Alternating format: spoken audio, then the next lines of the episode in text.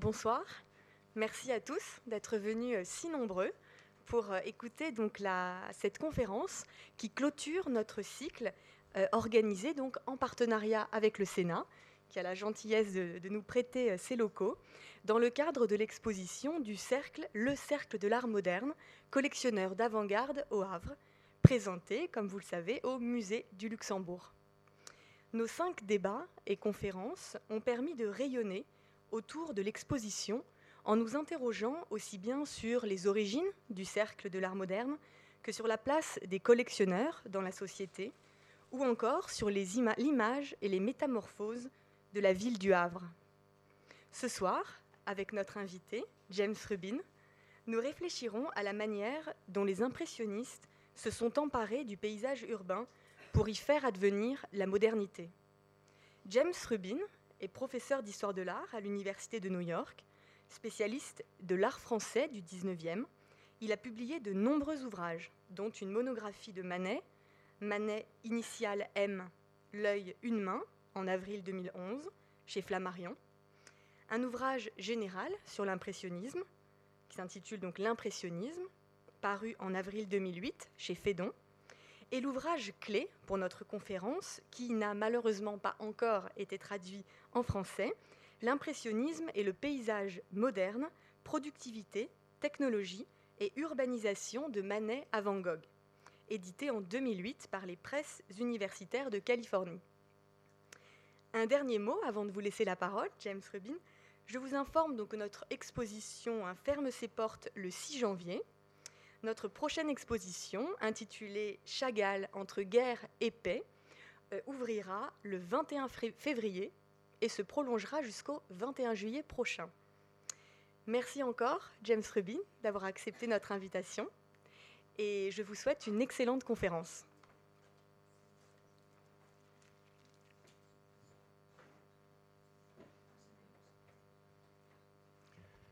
Merci beaucoup, Juliette.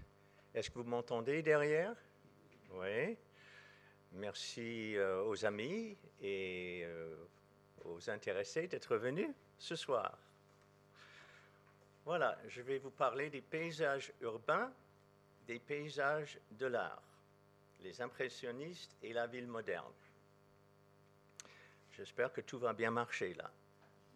Bon, les impressionnistes ont créé une peinture de paysages modernes afin de témoigner de leur époque.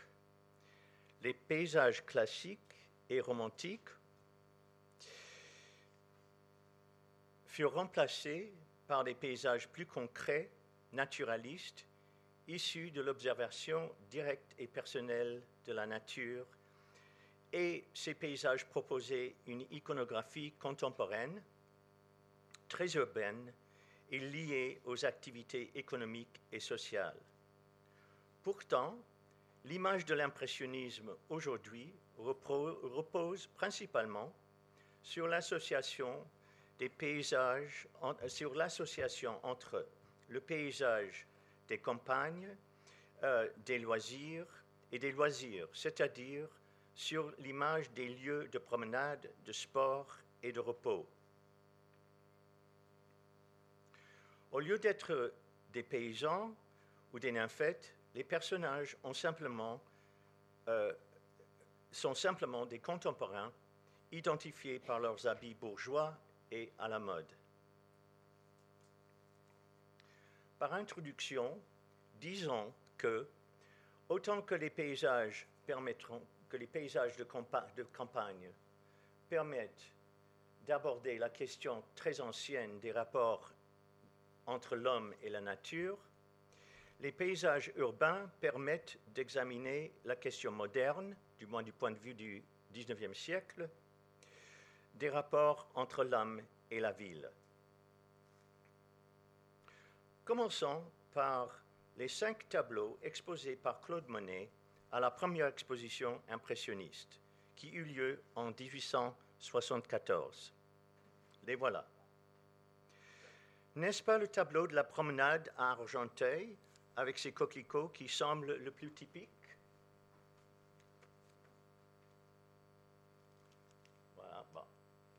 Je vous le montre. Voilà. ou bien les tableaux de Renoir,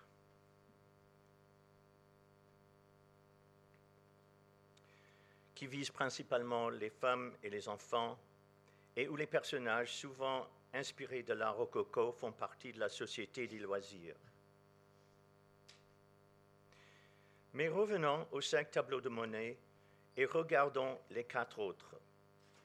Il y a deux vues du port industriel du Havre, une vue d'un boulevard parisien et une scène d'intérieur. Que signifie ce mélange? C'est un artiste qui, pour la première fois, peut exposer ce qu'il veut, sans les contraintes d'un jury. On peut dire aussi qu'il expose non seulement ses tableaux, mais son propre personnage d'artiste. Quelle image d'artiste veut-il présenter au public grâce à cette première exposition et à ce choix? C'est la question que je pose. Prenons les tableaux un par un. Le premier est la grande scène de déjeuner qui date de 1868. Ce tableau, refusé au salon de 1870, rappelle que Monet est peintre de figures. En 1868, par exemple, il avait exposé Femme à la robe verte, Femme en robe verte au salon officiel. L'écrivain Émile Zola et les artistes du cercle des jeunes impressionnistes connaissaient aussi le grand tableau Femme au jardin, pourtant refusé deux fois au salon. En 1876, Monet expose Camille en japonaise pour continuer à se présenter comme peintre capable de faire la figure sur grand format. Quant aux autres tableaux de 1874, ce sont tous des paysages. Ils peuvent se diviser, ils peuvent se diviser en deux paires. Tout d'abord, deux ports du Havre. Le premier ressemble à une esquisse, l'autre est le plus grand et plus fini.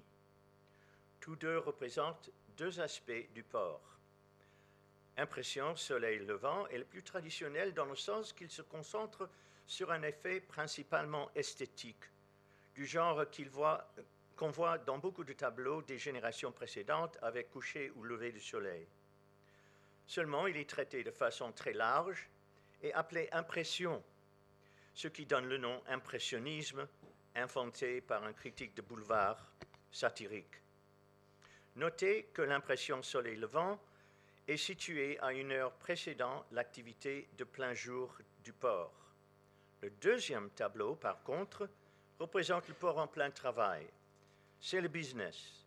On peut trouver d'autres comparaisons semblables en, euh, groupe de deux, par exemple ces deux-là, sur, euh, sur les dix tableaux qu'avait fait Monet du port du Havre. Par exemple, cette vue nocturne, et euh, une autre vue du Grand Quai du Havre, très actif dans le commerce du coton importé en Europe depuis les États-Unis. Boulevard des Capucines et Coquelicot constituent une autre paire. C'est la ville et la campagne. Le premier est au cœur de l'impressionnisme, car Monet, le premier, je veux dire Boulevard des Capucines, est au cœur de l'impressionnisme, car Monet l'a peint depuis l'endroit où, où allait avoir lieu l'exposition des impressionnistes. C'est-à-dire que le spectateur pouvait comparer le tableau, le spectateur qui voulait bien monter aux étages pour, voir, pour, aller euh, voir l'exposition, pouvait comparer le tableau à la réalité dehors en regardant par la fenêtre. Le lieu était le studio du photographe Nadar, au 35 boulevard des Capucines. Monet fit deux tableaux, les voilà, de la même vue. Nadar avait déménagé dans un autre studio et il louait celui-ci aux impressionnistes pour leur exposition. Les grands boulevards étaient le cœur du Paris moderne et commercial. Le préfet Georges Haussmann avait percé des nouveaux boulevards et détruit des maisons anciennes pour rendre Paris plus saine en l'ouvrant à l'air et à la lumière pour faciliter la circulation et le commerce et pour rendre la construction des barricades révolutionnaires plus difficile. Les grands boulevards existaient déjà depuis longtemps, Mais Haussmann fit détruire des grandes résidences démodées du XVIIe siècle en faveur d'immeubles au rez-de-chaussée desquels les commerces, souvent des magasins de luxe, s'installaient. En face, on voit le Grand Hôtel,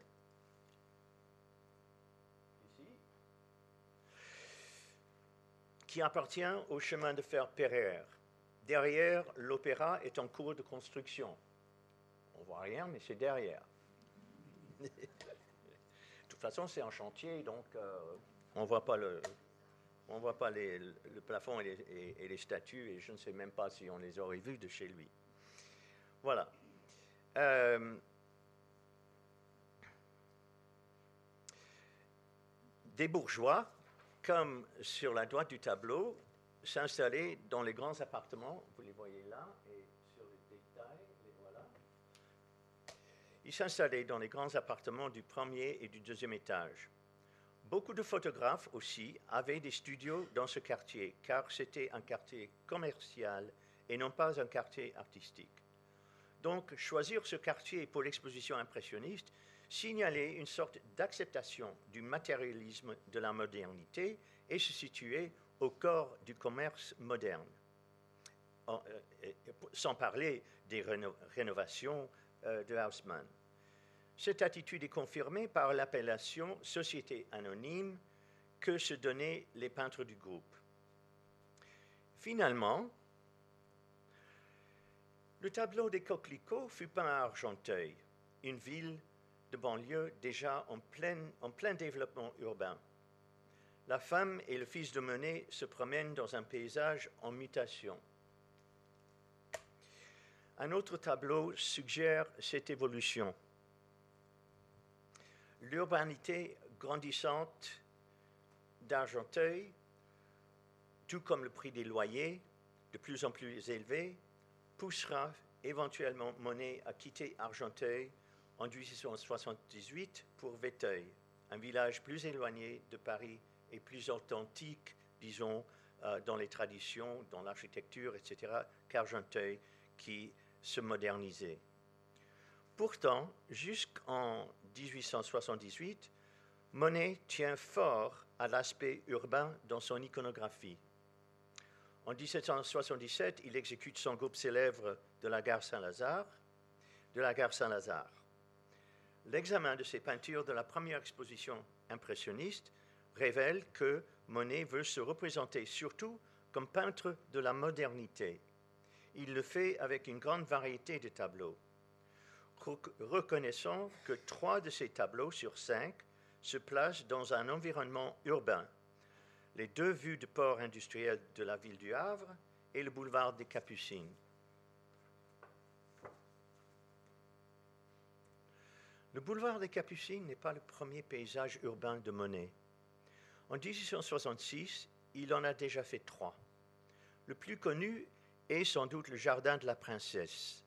C'est celle du milieu, celui, le tableau du milieu. Est-ce que vous savez où se trouve ce jardin? Hmm? Vous êtes parisien, vous le savez, non? Bon. C'est devant la façade est du Louvre la magnifique colonnade érigée par l'architecte Claude, euh, Perrault. Et d'où supposez-vous que Manet a peint ces, trois toiles? Ben, Je vais vous le dire. D'une fenêtre de la colonnade. Les artistes avaient le droit d'entrer au Louvre avec leur équipement, car il était d'usage que les artistes de tous les âges viennent copier ou étudier euh, les, anciens, les anciens maîtres. Monet, par contre, tourne le dos aux galeries des, classiques et regarde la ville par la fenêtre. Une autre vue. Le groupe des trois fonctionne ensemble comme un panorama. Le premier, directement en face de la colonnade, est intéressant parce qu'il montre l'église de Saint-Germain-l'Auxerrois. Ce qui est moderne n'est pas l'église, mais le réaménagement, de l'espace urbain devant l'église.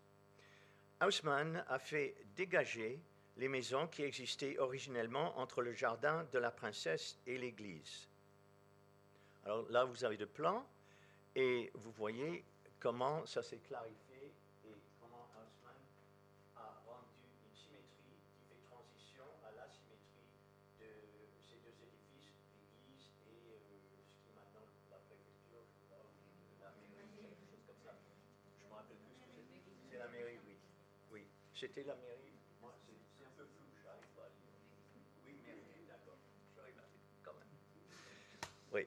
Ok. Donc, euh, Haussmann a fait dégager des maisons et, euh, pour, euh, qui bouchaient la vue de l'église. On voit que le jardin, attendez, on, voit que le jardin de la princesse euh, lui-même a été replanté de jeunes arbres et que son plan est net et ses contours clairs.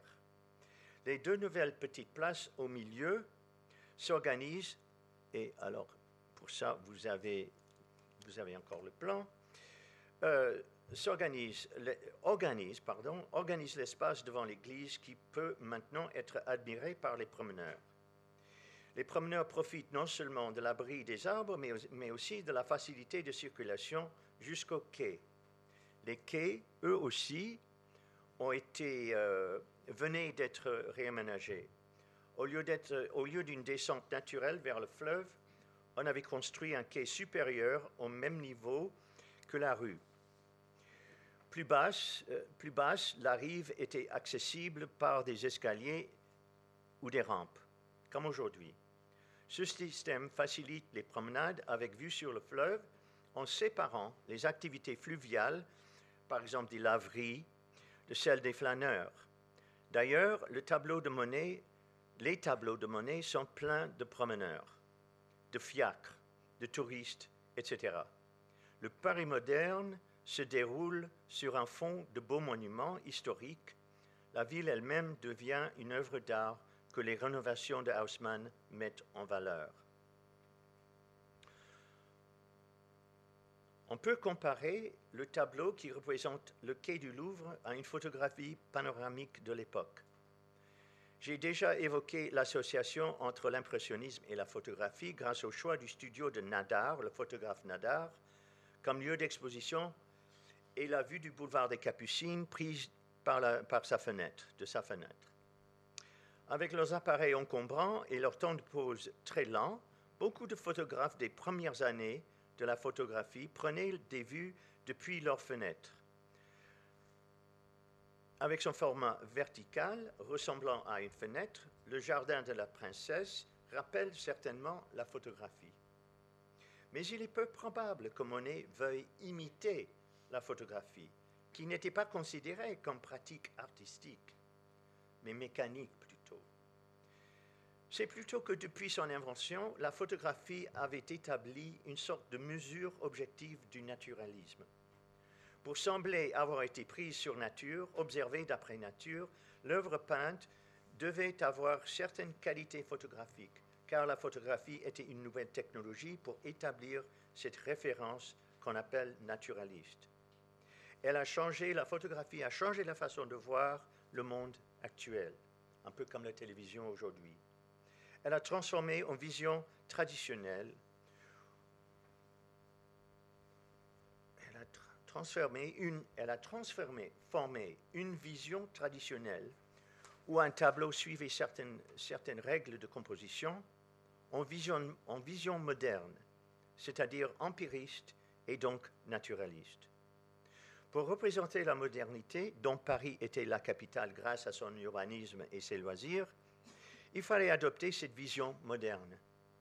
On peut se demander finalement si la présence très visible du drapeau tricolore dans le tableau du jardin de la princesse, si euh, la présence du tricolore ne rajoute pas une note patriotique qui célèbre Paris et la France comme centre mondial de, de cette modernité. Remarquez que dans le premier tableau, le drapeau n'y est pas. C'était le premier tableau du groupe d'après le style et la forme de la signature. C'était là, je, devrais vous montrer autre chose, mais tant pis, j'ai oublié cette, euh, celle-là. Mais il s'agit du, tableau du quai du Louvre que vous aviez sur l'écran avant.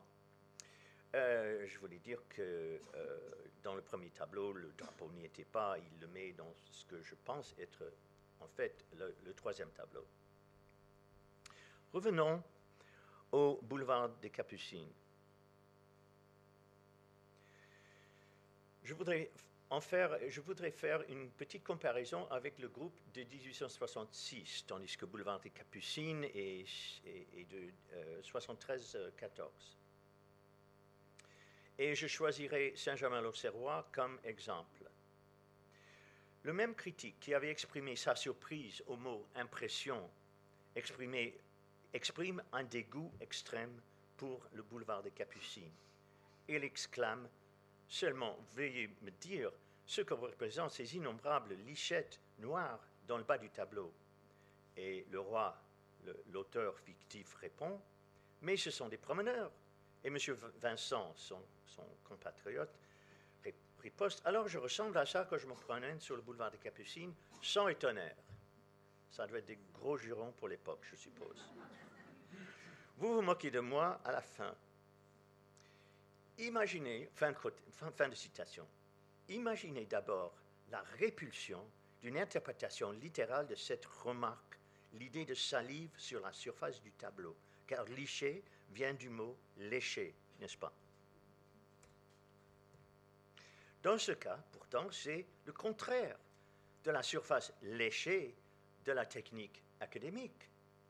Mais la question qu'il pose est juste. Est-ce que c'est cela qu'on ressemble, que l'on ressemble pendant nos promenades?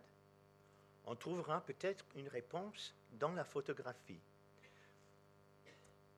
Car avec le temps de des, des premières photographies, l'appareil photographique n'arrivait pas à arrêter le mouvement avec précision mais il donnait trace du mouvement par une forme inexacte, floue et mouvante.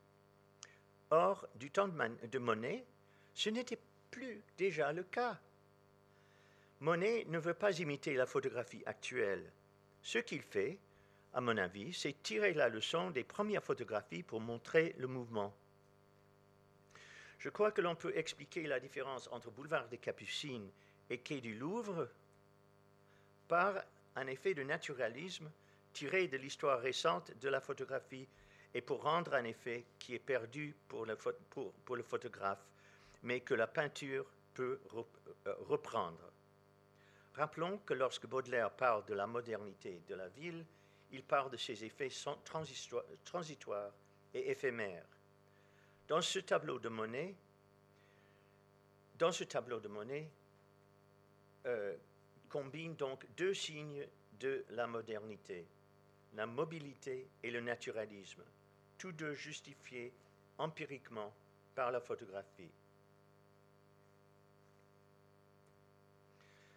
Parmi les autres paysages urbains célèbres dans l'impressionnisme, il y a ceux de Gustave Caillebotte. Caillebotte est un artiste beaucoup plus calculé, moins spontané que Monet. Sa vision est moins empreinte du naturel que celle de Monet. Elle a davantage, de rigueur mathématique et de tension psychologique. Caillebotte était fils d'un industriel promoteur immobilier euh, sous Haussmann et qui, à sa mort en 1874, laisse un important héritage à ses fils, parmi lesquels Gustave. Élève de l'école polytechnique, Caillebotte possède la vision, la vision d'un ingénieur qui jouit de, la régularité du quartier moderne derrière la gare Saint-Lazare où il habite avec sa mère et son frère.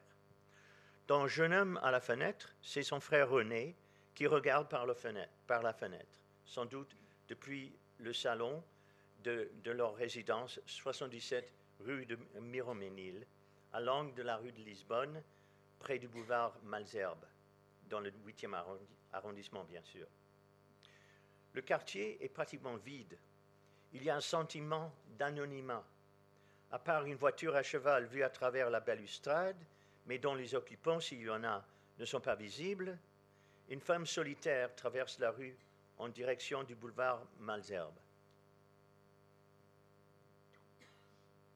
Et ça, c'est un détail. Difficile à voir. Le boulevard est légèrement plus peuplé. Une autre voiture à cheval à deux piétons, comme pour souligner l'absence d'activité dans, la rue. Euh, le boulevard est légèrement plus peuplé. Par, mon idée, c'est que par comparaison à la rue résidentielle qui est pratiquement vide. Un soleil étincelant crée des ombres très fortes. Les volets fermés et, les auvents déroulés indiquent la chaleur. Les Parisiens, Parisiens semblent avoir fui vers les côtes ou la montagne, ce qui permet à l'artiste de se concentrer sur l'uniformité architecturale dont les, les balcons étroits et l'ornementation éparse indiquent une stratégie immobilière fondée sur la rentabilité. La modernité de cette vue a plusieurs aspects. On peut dire que le premier est de prendre l'urbanisme de la ville elle-même pour sujet. Le côté psychologique, sexuel et même voyeuriste, souvent commenté du jeune homme à la fenêtre, n'est moderne que par sa mise en scène urbaine. Ah, c'est pour montrer que le voyeurisme, c'est une tradition dans l'art, peut-être. Peut-être. Le choc, euh, le, pardon, ici, le détachement si souvent cité comme caractéristique de l'impressionnisme, trouve son origine dans l'environnement de la ville, surtout ses rues modernes, résidentielles, en dehors des commerces de consommation et des flâneurs. Quant à l'optique, regardez le magnifique reflet dans la, dans le vitre, dans la vitre, là, ici.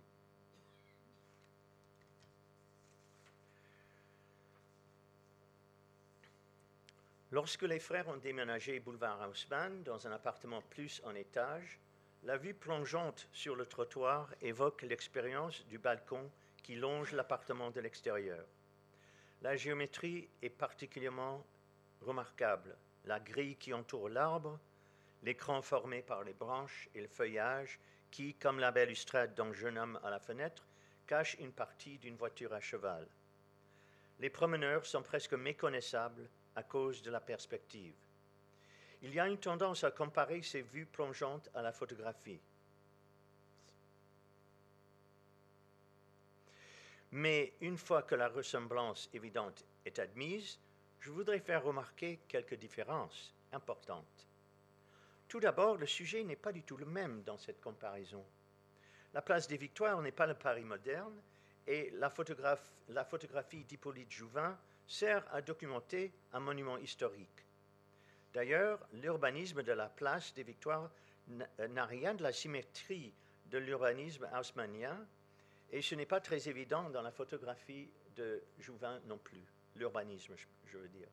Par contre, Caillebotte représente non pas un monument, mais un aspect très intéressant et moderne de l'urbanisme, l'implantation et la protection des arbres le long des boulevards, qui sont conçus pour les, promenades, à pied, c'est-à-dire que les trottoirs et les ronds-points au milieu de la circulation routière des grands boulevards servent à faciliter les promenades, les flâneries et par conséquent le commerce des cafés, des magasins et les boutiques qui s'installent le long des boulevards et l'éclairage aussi.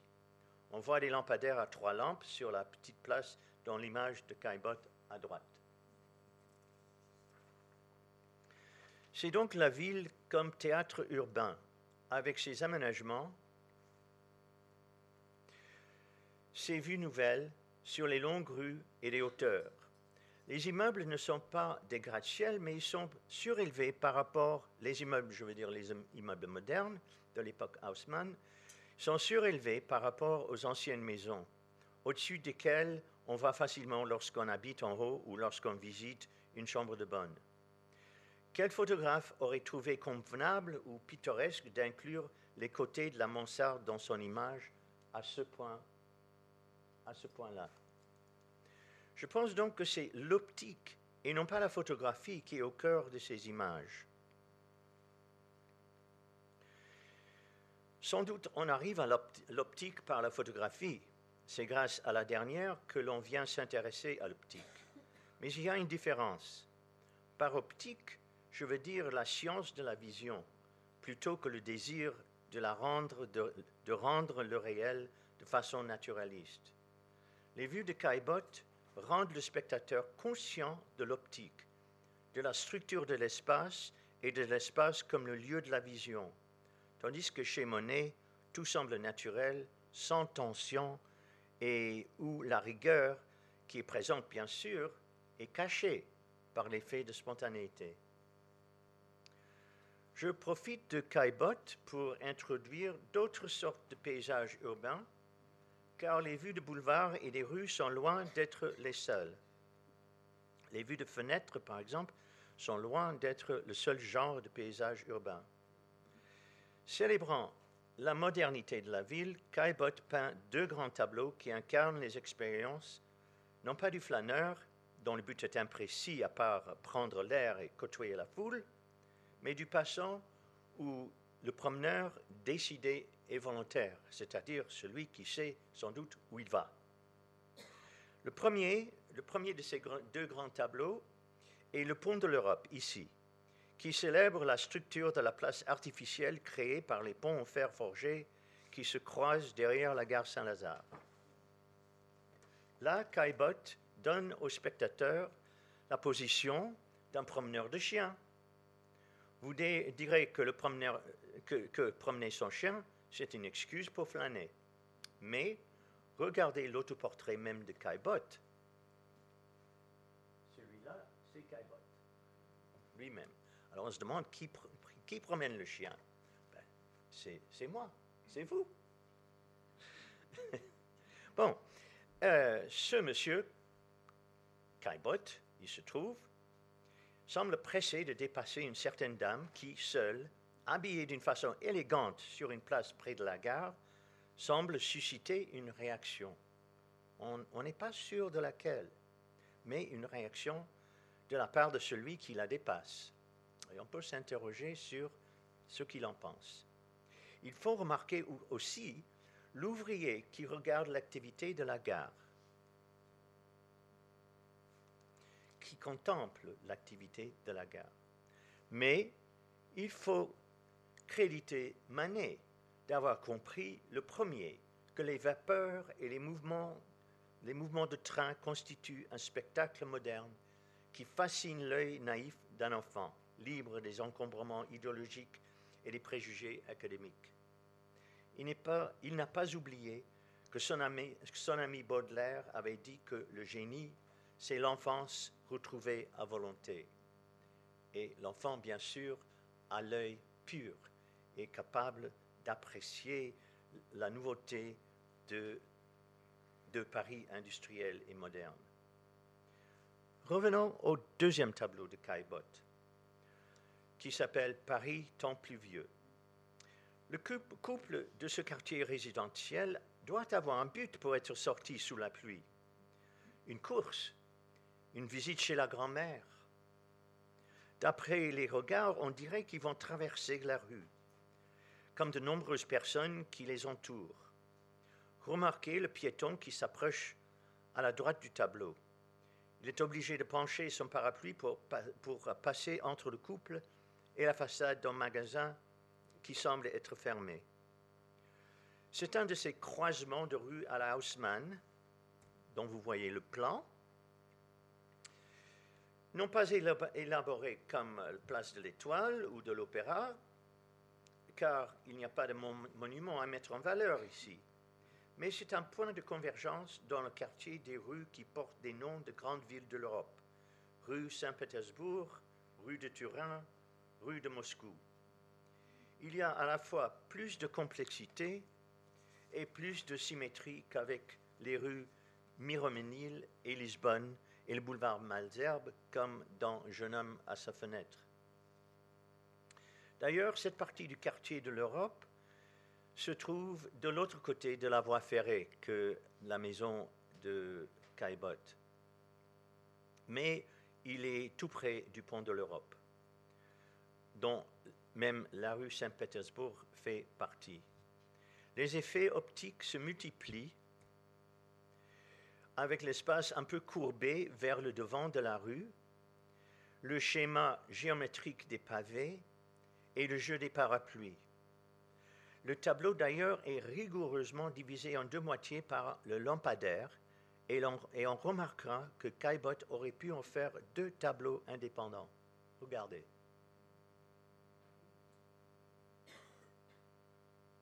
Oh. Oh. Un, deux, Paris temps pluvieux n'est pas le seul tableau à évoquer Paris sous la pluie. Un troisième peintre impressionniste, Armand Guillaumin, était presque spécialiste des vues urbaines pendant la décennie 70, c'est-à-dire la période de formation et de, de coalescence, si ça peut se dire, de l'impressionnisme. Mais célèbre, moins célèbre que ses collègues aujourd'hui, sans doute parce que ces tableaux mettent moins l'accent sur le plaisir et plus peut-être sur le travail ouvrier, il était l'ami fidèle de Cézanne et de Pissarro, ainsi que du docteur Gachet, le collectionneur qui soutenait les impressionnistes au début de leur carrière.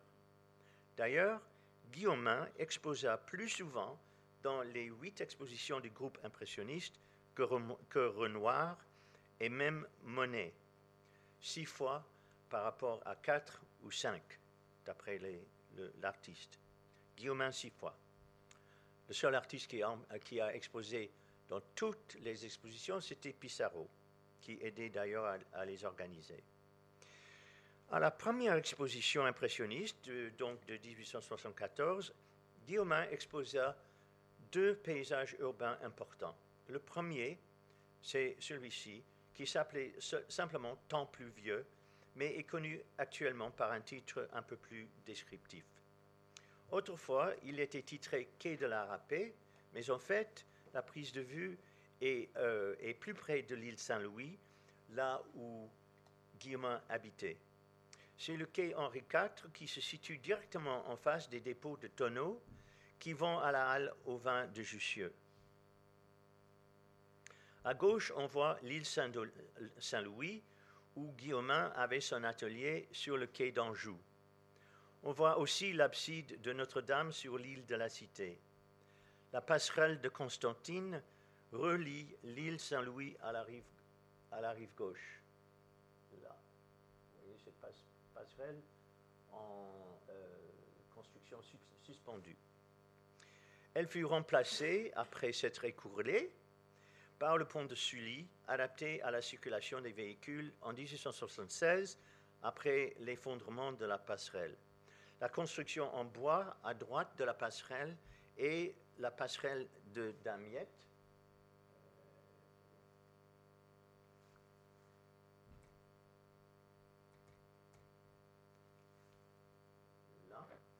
C'est une autre passerelle qui euh, était remplacée en 1878 par le deuxième volet du pont de Sully et qui enfin ouvrait une voie routière pour traverser la Seine euh, en passant par le bout de l'île Saint-Louis.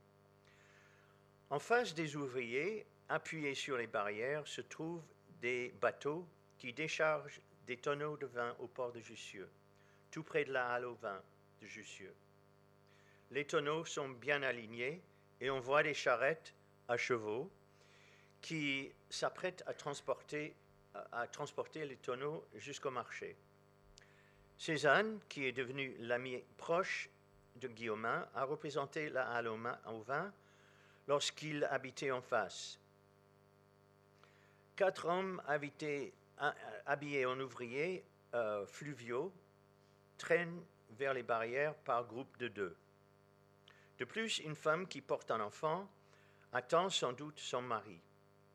Les deux hommes de droite lorgnent une femme qui est entrée sur la place à droite, avec ses chaussures à talons et le trait rouge qui dépasse de sa robe, ou qui fait partie peut-être de sa robe, on peut se demander ce qu'elle y cherche. Certes, il y a des bateaux amarrés à côté, mais aucun ne semble être un bateau de plaisance. Guillaumin connaissait bien ce quartier car il avait travaillé pour la compagnie d'Orléans dont la gare est derrière le dépôt de vin. Vous savez que la gare d'Orléans s'appelle actuellement, s'appelle maintenant la gare d'Austerlitz. Cézanne s'intéressait assez à l'art de Guillaumin pour mettre le tableau de la scène, tant plus vieux, derrière lui, dans un autoportrait exécuté dans l'atelier de Guillaumin. De plus, Cézanne copia un tableau, de Guillaumin qui représente le remaniement des quais de la Seine. Guillaumin avait changé de travail, passant des chemins de fer aux ponts et, chaussées, ce qui lui donnait l'accès facile à ce genre de chantier public. Il a réalisé, euh, ce qui lui donnait l'accès facile genre, à, ce genre de chantier public, dont il a réalisé beaucoup de représentations pendant les années 1870. L'exemple était donné par la photographie, mais commandé par le gouvernement, qui rassemblait des, albums de documentation. De tels albums étaient exposés par la suite au Salon de la photographie fondé en 1859, non pas pour rivaliser le salon d'art, mais pour exposer les fruits d'une technique dont la France réclamait l'invention et pour célébrer le progrès industriel dont la photographie pouvait être témoin. Des prises de vue dramatiques comme celle du pont de Grenelle par Collard célèbrent ces deux aspects. L'art de l'ingénieur qui dessine un pont qui traverse le fleuve en un seul jet et l'art du photographe dont l'originalité ici est évidente. Guillaumin, par contre, rend une composition bien plus ordinaire. C'est, à mon avis, son but. Les charrettes alignées, l'efficacité et l'organisation du travail l'intéressent plus que les avancées technologiques. Que les avances technologiques. Revenons brièvement au tableau de la scène à Paris ton plus vieux, car j'ai une question à poser. Pourquoi Caillebotte et Guillaumin choisissent-ils tous, tous les deux, de représenter les scènes de Paris sous un ciel lourd, un temps pluvieux? À mon avis, c'est pour mettre l'accent sur l'ordinaire, sur le jour, euh, euh, sur le quotidien, pour éliminer les aspects trop agréables afin de documenter la vie de tous les jours de la bourgeoisie ou même, dans le cas de Guillaumin, des ouvriers. Pourtant, Guillaumin est parfaitement capable d'adopter un ton plus lyrique. Son autre paysage urbain exposé en 1874 à la première exposition impressionniste s'appelait Coucher du soleil à Ivry. Là où la Seine et la Marne se rejoignent, je me demande combien. Euh, excusez-moi, coucher du soleil à Ivry, là où la Seine et la Marne se rejoignent. Je me demande combien parmi vous pensent à Ivry comme endroit pittoresque. Littéralement, le mot pittoresque veut dire apte ou convenable à être pris en image. En 1869, c'était une vraie banlieue industrielle qui valait l'effort d'un artiste qui s'engageait à documenter la réalité moderne. Voici ce qu'en dit un écrivain dans un guide de Paris et sa banlieue. Les chantiers de bois bordant le quai nous cachent les, les plaines.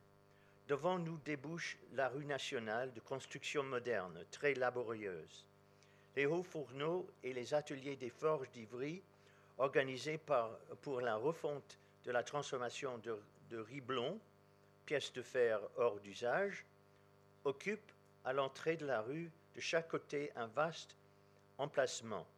Les forges et la manufacture de caoutchouc, qui en est voisine, emploient ensemble plusieurs centaines d'ouvriers, fixés dans le quartier d'Ivry, plein d'animation.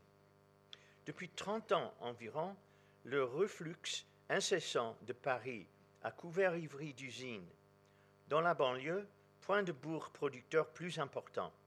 Il y a des fabriques de couleurs, de vernis, d'engrais, d'huile, de graisse, de colle et de gélatine, d'albumine, de bougies, de papier ciré, de produits chimiques, de boulons, un entrepôt de charbon de bois, une verrerie. De ces industries, quelques-unes dégagent de suffocantes odeurs, heureusement emportées, diluées par l'air vif salubre du terroir. La population s'accroît rapidement. Elle est aujourd'hui de 18 000 individus, la plupart des ouvriers et des cultivateurs. La commune prospère. Le tableau, fin de citation, le tableau, qui date de 1869, a fait partie d'un ensemble. Les usines de caoutchouc, voilà quelques exemples des dessins et des tableaux de ce sujet. Les usines de caoutchouc et les forges de fer à Ivry étaient célèbres et ont fait l'objet d'illustrations multiples dans les pages de revues illustrées et d'une série exceptionnelle dans l'ouvrage de Julien Turgan intitulé Les grandes usines de France. Guillaume a même fait une esquisse qui, à mon avis, vaut une comparaison, c'est peut-être hérétique ce que je vais dire, vaut une comparaison au soleil levant de Monet. Derrière toutes ces images, derrière toutes ces images, ces paysages urbains, et derrière l'engagement des peintres pour la modernité, il y avait une théorie. Ce n'était pas simplement la phrase célèbre, célèbre attribuée à Daumier, il faut être de son temps. Depuis un certain temps, on commence à abandonner l'idéalisme qui prenait l'art grec comme mesure universelle en faveur d'un point de vue qui voyait l'art comme l'expression d'une époque. Cette tendance avait déjà commencé au siècle des Lumières, mais elle est reprise par le positivisme du XIXe siècle.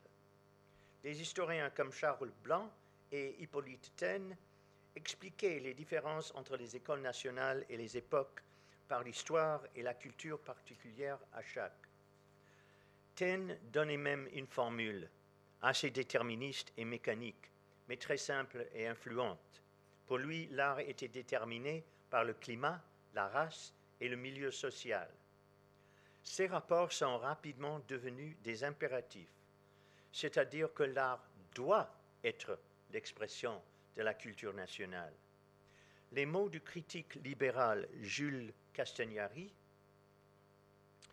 euh, transforment cet impératif en devoir de documentation. Voici ce qu'il en dit. La peinture a pour objet d'exprimer la société qui la produit. Chaque époque ne se connaît que par, que par les faits qu'elle produit, faits politiques, faits littéraires, faits scientifiques, faits industriels, faits artistiques, qui tous sont marqués au coin de son génie propre et qui portent l'empreinte de son caractère particulier et la distingue tout à la fois de l'époque antérieure et de l'époque à suivre. Par conséquent, la peinture est, en partie, est une partie de la conscience sociale, un fragment du miroir dans lequel les générations se contemplent tour à tour. Remarquez l'idée de miroir. Tour à tour, et comme telle, elle doit suivre la société, elle doit suivre la société pas à pas, en noter les incessantes transformations, chaque époque ayant déposé ainsi, ayant déposé ainsi son image sur la toile, et révélé en passant le secret de son génie. L'école naturaliste affirme que l'art est l'expression de la vie sous tous les modes, tous ses modes et à tous ses degrés et que son unique but est de reproduire la nature. C'est la vérité qui s'équilibre qui, qui avec, la, qui s'équilibre avec la science. L'école naturaliste rétablit les rapports brisés entre l'homme et la nature. Par sa double tentative sur la vie des champs, qu'elle interprète déjà avec tant de puissance, et sur la vie des villes, qui lui tiennent en réserve ses plus beaux triomphes, elle, rend, elle tend à environner toutes les formes du monde visible. Déjà, elle ramène à leur véritable rôle la ligne et la couleur, qui chez elle ne se séparent plus. Je voudrais d'abord faire remarquer que Castagnari considère la vie de la ville comme aussi importante que celle de la campagne. Mais plus important encore est de constater l'aspect moralisant, moralisant de sa déclaration. La phrase conscience sociale implique qu'en étant le reflet de la société, l'art servira de conscience. Castagnari est un républicain militant qui soutient Courbet et qui suit la théorie socialiste de l'art de Pierre-Joseph Proudhon. Le titre de l'ouvrage posthume de Proudhon, Du principe de l'art et de sa destination sociale, rend assez bien l'idée. L'art est d'utilité sociale. En voyant son reflet dans le miroir de l'art, l'homme va s'améliorer. Notons que Castagnari euh, prétend que la vie vient déposer son image sur la toile. Déposer son image sur la toile. Cela ressemble à la photographie, le crayon de la lumière, comme avait dit le photographe anglais Fox Talbot, où la lumière vient déposer l'image sur la plaque photographique. Et finalement, Castagnari termine sa déclaration en prétendant que l'art actuel de Courbet et de Manet, car les impressionnistes ne sont pas encore actifs à, l'époque de sa, déclaration, il n'est que 1863 là, c'est un vrai visionnaire, mais il prétend donc que euh, l'art actuel guérit cette maladie d'opposer la ligne à la couleur qui caractérise l'art classique. Les réunir, c'est comme réparer la faille moderne entre l'homme et la nature. Émile Zola, qui se déclare plus tard disciple de Taine malgré certaines réserves sur le déterminisme de la théorie du climat, race et milieu, Zola écrit qu'il ne peut pas concevoir d'un artiste qui ne soit pas de son époque. Plus que Castagnari, il encourage et influence la nouvelle tendance. Je n'ai pas à plaider ici la cause des sujets modernes. Cette cause est gagnée depuis longtemps. Personne n'oserait soutenir, après les œuvres si remarquables de Manet et de Courbet, que le temps présent n'est pas digne du pinceau. Nous sommes, Dieu merci, délivrés des Grecs et des Romains. Je pense qu'un artiste ne sort pas impunément de son temps, qu'il obéit à son insu à la pression du milieu et des circonstances. Selon toute probabilité, les maîtres de demain, ceux qui, ceux qui apporteront avec eux une originalité profonde et saisissante, seront nos frères, accompliront en peinture le mouvement qui a amené dans les lettres l'analyse exacte de l'étude curieuse du présent. L'exemple que choisit Zola pour la nouvelle génération à la suite de Manet qu'il avait si vivement défendu, vous le savez sans doute, c'est Monet, dont il cite les vues du Havre. J'en ai déjà parlé au début de ma conférence. Mais pour cette partie maintenant, au lieu de rester à Paris, je voudrais, où je pourrais multiplier les exemples, je voudrais comparer Monet et Pissarro à Rouen. Pissarro étant le quatrième impressionniste à pratiquer sérieusement et de façon originale les paysages urbains. Monet est le premier à séjourner à Rouen, car son frère y habitait. Car y. Monet y faisait, y faisait des, images euh, du port et quelques autres qui sont d'une originalité assez étonnante. Dans ces vues du port, on remarque à peine l'activité commerciale ou ouvrière, tant on est séduit par les reflets sur l'eau, dont Monet est le vrai maître. Dans une, vue du ruisseau de, Robec, on a aussi une impression du pittoresque, à part les cheminées d'usine visibles à l'arrière-plan. On peut s'étonner d'apprendre que le ruisseau est bordé à cette époque par des teintureries qui suspendent des tissus mouillés de couleurs et dont les gouttes polluent le ruisseau de produits chimiques huileuses, vivement coloriées et reluisantes. Flaubert en donne la description dans Madame Bovary, mais Monet, malgré sa sensibilité de coloriste, n'en fait pas beaucoup de traces. La vue du train passant devant la banlieue industrielle de Desvilles-les-Rouen révèle le goût de Monet pour un vrai paysage moderne, avec une forêt de cheminées d'usines juxtaposée à la forêt de la colline qui monte de façon si rapide derrière qu'aucune construction n'est possible, même pas de nos jours. Les promeneurs, au premier plan, si petits par rapport à la forêt de cheminées sur la colline, donnent l'échelle. Cette composition en rappelle d'autres que Monet fera plus tard et qui montrent, la grandeur de la porte à être tard. C'est-à-dire que ce qui intéresse Monet au bord de la mer, c'est le spectacle de la nature sublime par rapport à l'impuissance de l'homme.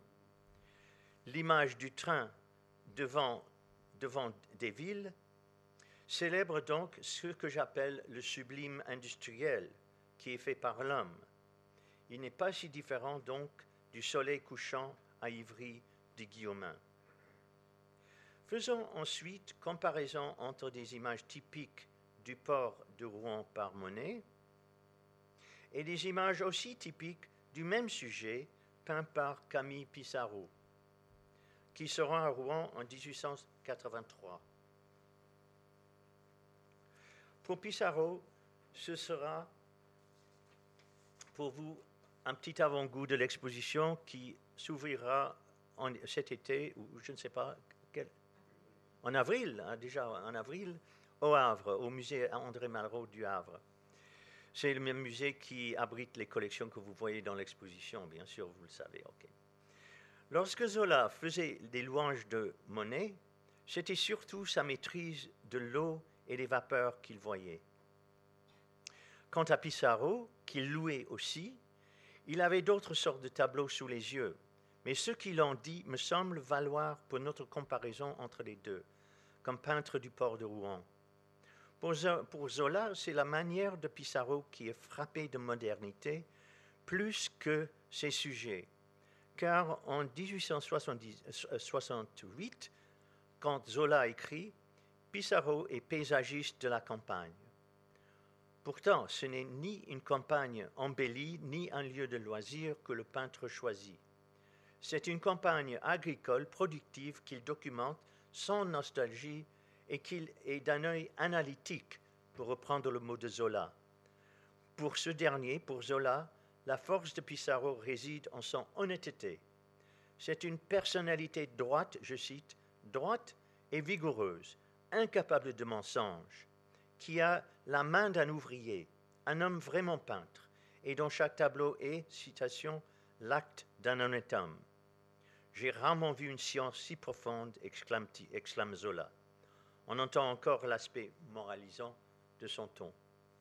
Lorsque nous regardons les tableaux de Pissarro de 1883 par rapport à ceux peints 11 ans plus tôt par Monet,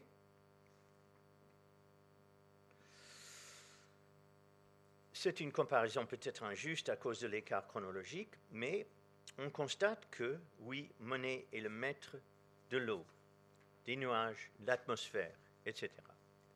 Pissarro, avec sa technique plus régulière, plus méthodique et qui fraye le chemin, mais en pratique et sans rhétorique, vers les ambitions scientifiques et soi-disant objectives des néo-impressionnistes, Pissarro semble se concentrer plus sur les bateaux mêmes et l'activité industrielle du fleuve et du port que Monet. Remarquez que les usines, remarquez les usines de l'île Lacroix à gauche dans le Pissarro.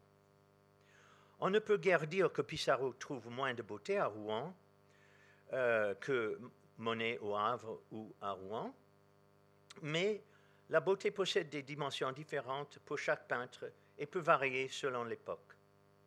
Au début des années 1870, Monet se régale des reflets dans l'eau et de l'élégance des grands voiliers.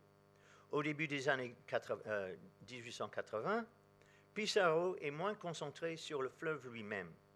Ce sont les rives, les péniches, les installations portuaires et les industries qui l'entourent qui l'intéressent.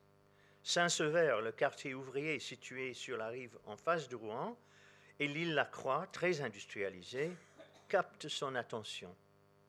Ils sont pratiquement absents des tableaux de Monet, ou lorsqu'ils apparaissent, leur caractère productif n'est guère souligné. On sait bien que Pissarro avait des tendances anarchistes, tandis que Monet, naturellement républicain, mais bourgeois d'origine, pouvait être euh, euh, sensible à la présence des prolétaires, pouvait être moins sensible à la présence des prolétaires. Je parle de Monet là. Tous deux partagent une éthique personnelle et presque obsessionnelle du travail personnel. Et même si Pissarro vire vers l'extrême gauche, Monet était loin d'être réactionnaire par rapport à la politique de son époque. De plus, il faut se rappeler que pendant presque toute la décennie des années 70, tous, tous deux incluaient l'industrie, les trains et le commerce fluvial dans leur tableau. Lorsque Pissarro arrive à Rouen en 1883, il est l'invité d'Eugène Murer, un pâtissier parisien très prospère qui aime et qui achète l'art moderne et qui fut introduit dans le cercle des artistes par Guillaumin, l'ami de Cézanne et aussi de Pissarro. Murer avait acheté l'hôtel où logeait Pissarro, place de la République, au cœur de la ville, sur le quai en face du pont Pierre-Corneille. Ce n'est pas le Rouen médiéval.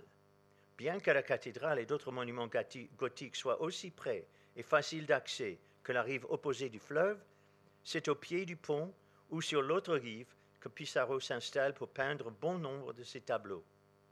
Pourquoi donc traverser ce, pont pour peindre, par exemple, la place Lafayette à Saint-Sauveur, si ce n'est pour représenter les travailleurs et les engins qui sillonnent la Seine avec la marchandise et les matériaux?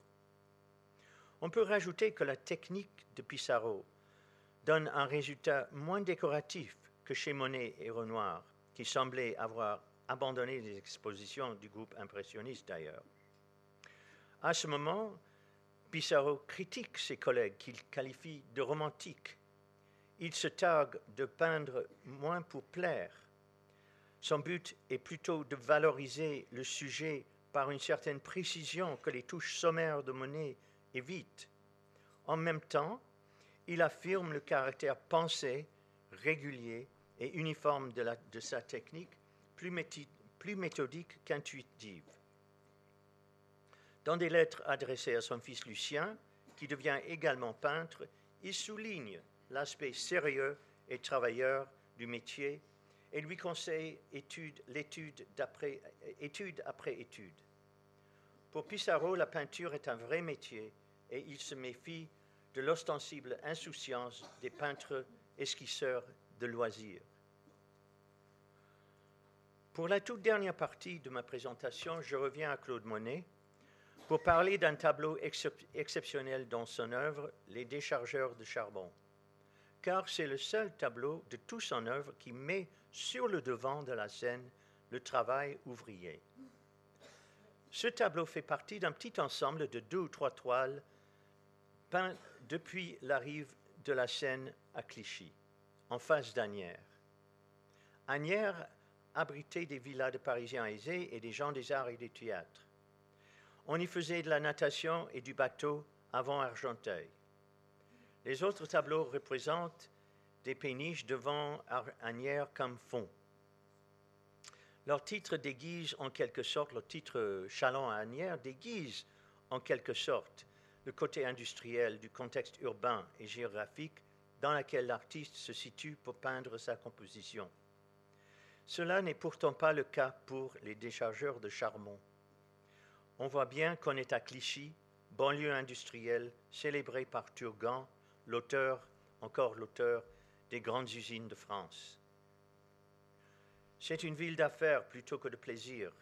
Il existe à Clichy des fabriques d'amidon, de blanc de zinc, de blanc de céruse, de couleurs, de cordes à boyaux, de produits chimiques, de savon, de sel ammoniaque, de tulle, de noir animal, etc la Compagnie des bougies de Clichy a fondé la plus importante usine de France pour l'exploitation des bougies dites stériques. Les bâtiments de la manufacture se développent majestueusement sur les bords de la Seine. Ils couvrent une superficie de 2 hectares sur lesquels fonctionnent trois machines à vapeur dépassant d'une force, disposant d'une force de 130 chevaux, qui mettent en mouvement des presses hydrauliques d'une grande puissance et distribue avec une harmonie remarquable dans toutes ces parties de l'usine un travail parfaitement réglé, premier élément de la bonne fabrication.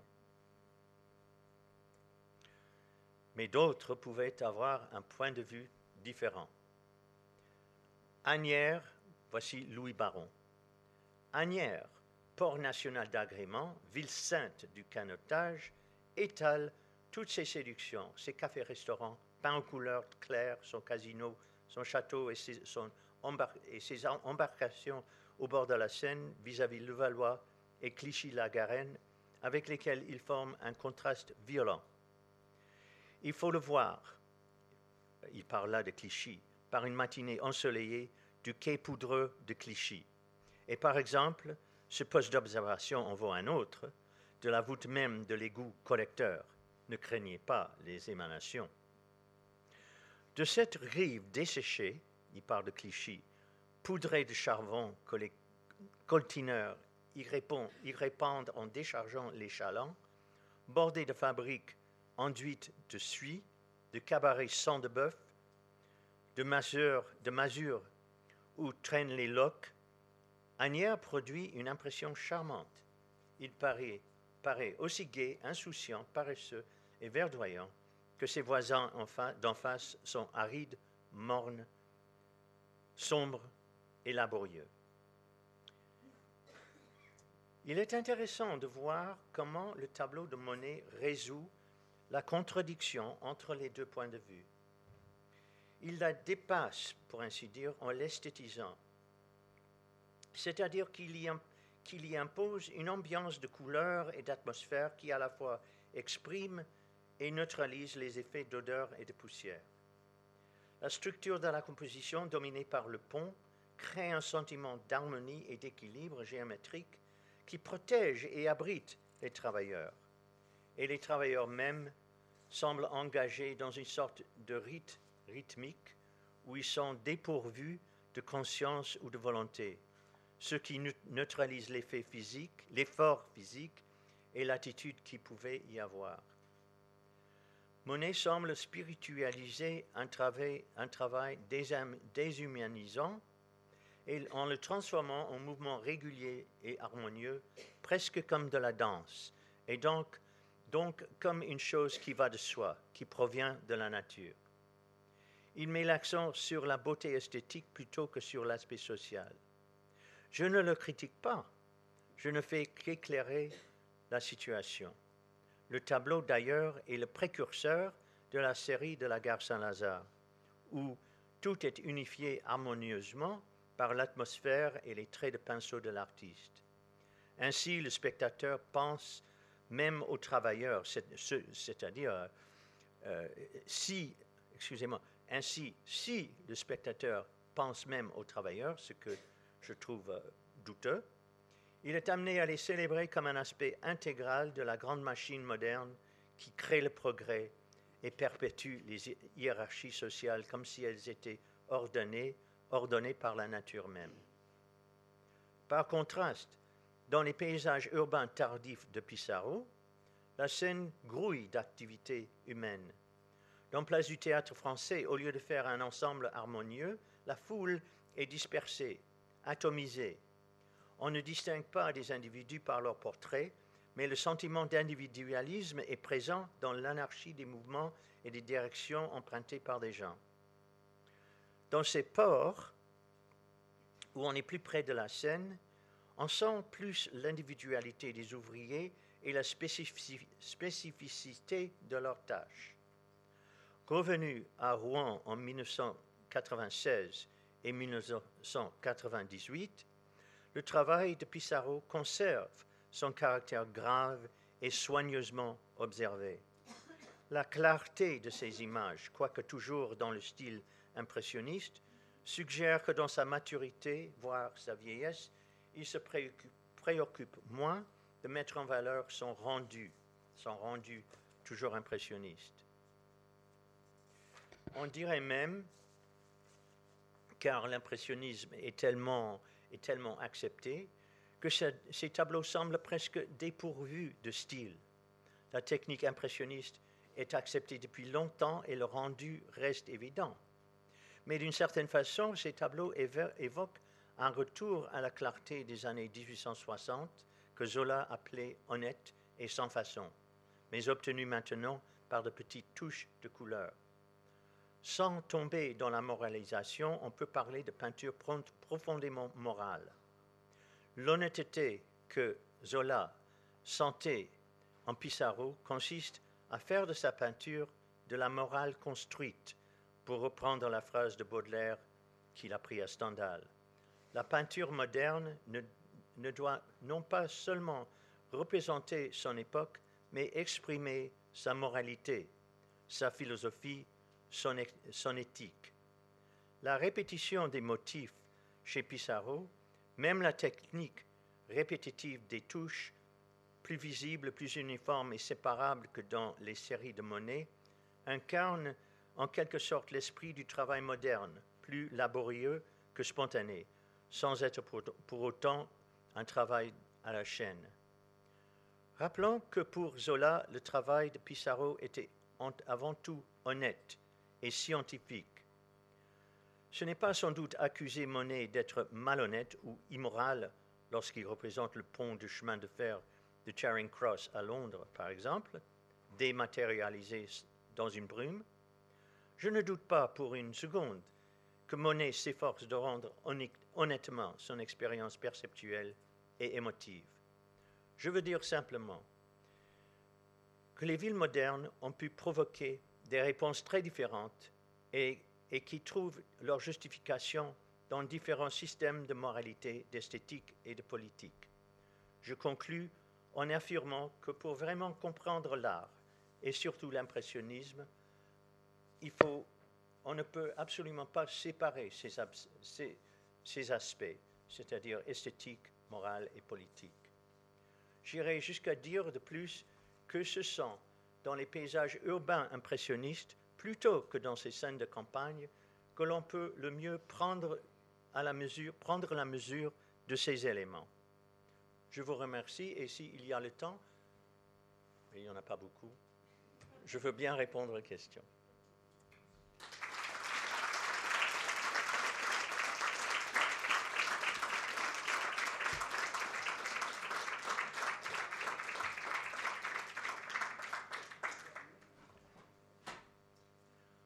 Six minutes pour les questions. oui.